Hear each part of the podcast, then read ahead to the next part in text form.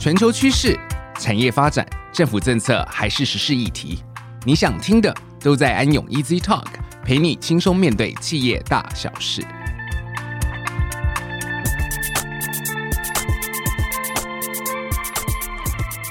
各位听众，大家好，欢迎来到安永 Easy Talk，我是安永能源产业负责人郑金标会计师 Wells，很高兴今天来到了安永 Easy Talk 跟大家聊天。近年来，在政府大力推动能源转型、企业积极达成减碳目标下，持续提高再生能源在台湾电力供给中的比例，离岸风力发电的发展是极为重要的一环。今天我们很荣幸能邀请到世纪风电的赖宣斌副总经理 Stephen 来跟我们聊聊台湾的离岸风力发电产业发展状况。Stephen 从二零一八年加入世纪风电团队以来，主要负责协助董事长及经营管理团队与各欧洲开发商谈判及预约代表。对于欧洲过去二三十年的离岸风力发电产业发展历程，以及目前台湾政府能源政策及市场上最新的技术发展趋势等，有相当深入的了解。在这里，先请 Stephen 跟大家打声招呼。呃，主持人好，各位听众朋友，大家好，我是世纪风电的 Stephen，很高兴呢，今天有这个机会跟大家聊一聊离岸风电在台湾的发展。OK，那谢谢 Stephen 哈。那我们知道政府持续推动再生能源政策。其中呢，以离岸风力发电产业为目前的发展重点。首先想请教 Steven，台湾相对于欧洲或其他国家发展离岸风力发电产业的优势是什么呢？呃，我想首先离岸风电呢，主要是从这个欧洲开始发展的。哦，那全世界第一座的这个离岸风场呢，是在一九八七年开始规划，然后是在一九九一年由当时的丹麦石油天然气公司，哦，也就是现在转型过后的这个沃旭能源呢，开发建置的。那距离现在已经大约三十多年的时间，所以发展呃算是有一段时间。那反观我们台湾离岸风电的发展呢，是由这个二零一一年到二零一二年，从这个示范奖励办法哦，由政府开始推动，然后开始大规模的发展，大约是在二零一六一七年的时候开始。哦，也就是说呢，台湾在这短短的五到十年的这一段时间呢，就可以发展成亚洲最领先的这个离岸风电发展的国家。那我想绝对是有我们发展的这个优势。好，那我想首先呢，第一个是台湾海峡的这个特殊地形跟气候，包括了我们在这个台中呢彰化这个地区的这个呃海底的地形比较平坦。好，然后我们台湾有中央山脉，对岸有这个武夷山脉，所以形成了一个这个峡管的效应。好，所以使我们台湾有着这个全球数一数二的风能资源。那根据这个国际风能顾问公司的一个评估呢，全球五十大的离岸风场在台湾就有十七座。哦，所以显示着我们台湾事实上是有非常好的风能资源。那我想这是呃我们台湾发展离岸风电最具有优势的一个这个基础。那其次呢，我想，呃，所有的再生能源发展，不管是在台湾或者在全世界，都需要仰赖政府单位的这个支持以及推动。那刚才提到，我们台湾事实上是在这个短短五到十年间呢，就发展成亚洲最领先离岸风电发展的一个国家。哦，所以我觉得这个第二个优势是我们政府呢，相对于其他亚洲的政府，事实上这个政策是有非常的这个 sustainable 的在推动，哦，然后非常大力的这个推动以及支持。那我想这个也是台湾发展离岸风电主要的优势之一。OK，非常谢谢 Stephen 的分享哈。那我想再进一步请教 Stephen，这个离岸型风机呢，主要部件有哪些？以及呢，其中因为我们知道有一个叫水下基础结构的。那目前的这个主流形式，还有一些技术发展状况是怎么样？此外呢，如果要生产这个制造这个水下基础结构，它的必要条件大概有哪些？也请 Steven 跟我们分享一下。我想，呃，有关这些问题，我就从这个分享一座离岸风场主要的构成来回答。那首先呢，既然是这个风力发电，一定就会有所谓的风力发电机。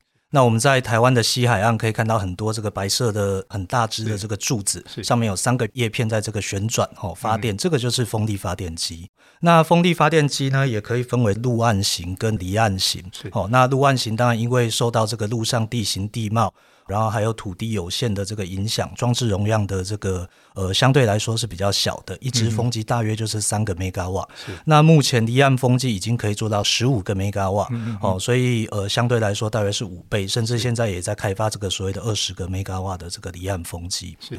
那风力发电机呢，事实上就是离岸风场在截取离岸风能发电主要的一个发电设备。哦，那再来，既然是这个离岸风电，所以这个风力发电机就必须坐落到海上。哦，所以刚才有提到这个水下基础。哦，所以就我们就需要这个水下基础，让风机站在这个水面上。好，那水下基础结构的主要形式呢，主要取决的是这个呃风场的水深。哦，风场的海底的这个地质地形等等的因素来决定到底要用什么水下基础的形式。嗯嗯。那目前全世界的呃水下基础的这个市场呢，主流的形式包含了单桩，哦，就是所谓的 monopile，就是一根这个圆管桩。哦，那早期的话可能是三到四米。哦，那现在这个风机大型化，所以越来越大，可能到七米、十米的这个直径。哦，那主要是应用在水深比较浅的这个风场。那另外一种形式呢，呃，是这个套管式的水下基础，哦，就是这个 jackie Foundation，好像我们看到这个台电的电塔这样，只是它的这个每根的这个结构会比较粗。哦，那比较适用于在水深比较深的风场。那台湾目前所使用的这个水下基础，主要还是以我刚才所提到的套管式水下基础为主。是。那主要的原因是因为台湾的这个近岸呢，水深较浅的地方比较多，而这个环境敏感的一个区块，包括了这个渔业权啊、白海豚等等的。哦。那台湾西部的这个海岸地质也比较松软。那随着这个风机大型化的趋势，哦，所以目前在台湾大部分的开发商都是使用这个套管式的这个水下基础。那另外近年全球离岸风电发展的趋势也慢慢朝水深更深的地方去做发展，哦，所以目前我们常常听到这个浮动式的水下基础，也就是说没有跟这个海底接触，它是浮在水上，然后风机站在这个浮动式的这个基础上面，也是另外一个趋势。那目前看起来的话，预计在呃十年甚至五年内。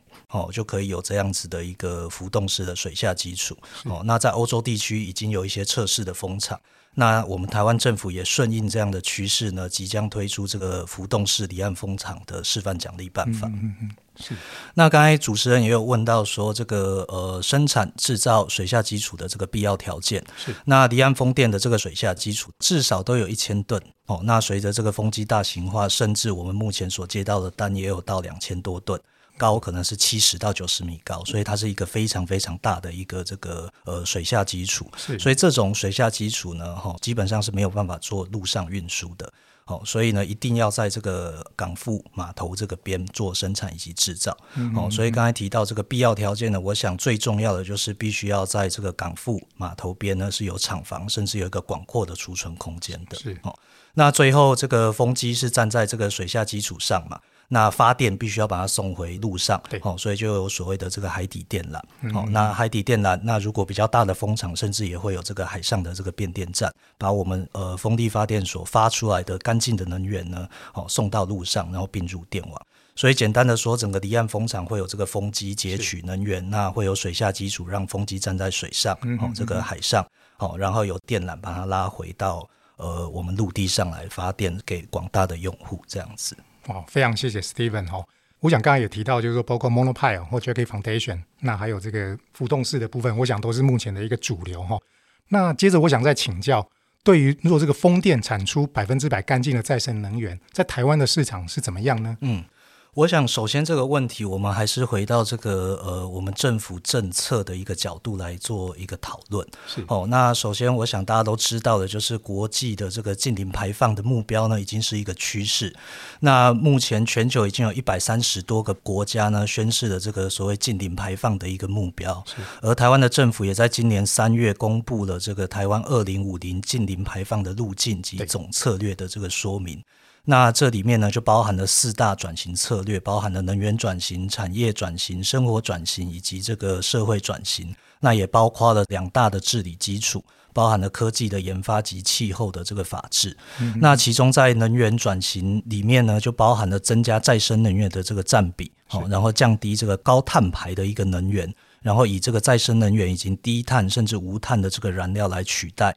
所以呢，我们可以看到这里面呢，事实上离岸风电就扮演的很重要的一个角色。